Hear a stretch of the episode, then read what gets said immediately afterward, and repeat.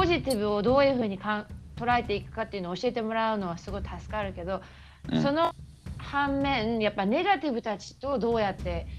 あのさよならするかっていうのをすごい気になるんだよね。あやっぱそれはだから観察だよ。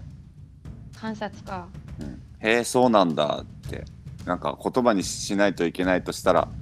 あへえそうなんだ」ってずっと言い続けて全部に対して。ニュートラルに「へえそうなんだ」あいいね、あへえそうなんだってずっと観察ずっと観察していくとうすごくクリエイティブにあのネガティブなんてないんだって超気づく。ん、なるほど。ネガティブとポジティブってさあの効率非効率につながってくるよ結局。うんこうネガティブかポジティブかっていうのに意識がいってしまうといい悪いって判断してしまうじゃん。どっちかっていうと、じゃあポジティブはいいネガティブは悪いってなるんだけど物事に対して、その第三の目っていうか観察眼を持って全てを観察してるとなんつうんだろうな。何をすればうまくいく？何をすればうまくいかないっていう分類に変わっていくわけよ。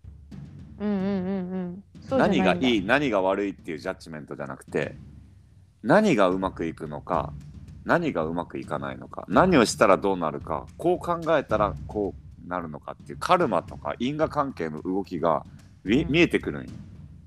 うん。だからえっと観察をすると感覚とかうん。方向性とかを見極める意識が育てられて作戦が立てれるわけよ綺麗に。で作戦を立てたら心が整って全部ポジティブに持っていけるようになる、へえうん、だってネガティブとどうすれば付き合っていいんだろうとかポジティブとどうになるにはどうしたらいいんだろうっていう視点からちょっと変われる変われるあの観察眼でいくとそれがジャッジメントの枠を違う枠で捉えれるからうんうん何がうまくいくんだろう？何がうまくいかないんだろう？こうやったらこうなる。こうやったらこうなってしまう。っていうのがさうん。全部観察で分かってきてへえそうなんだへえそうなんだ。ってなったら自分が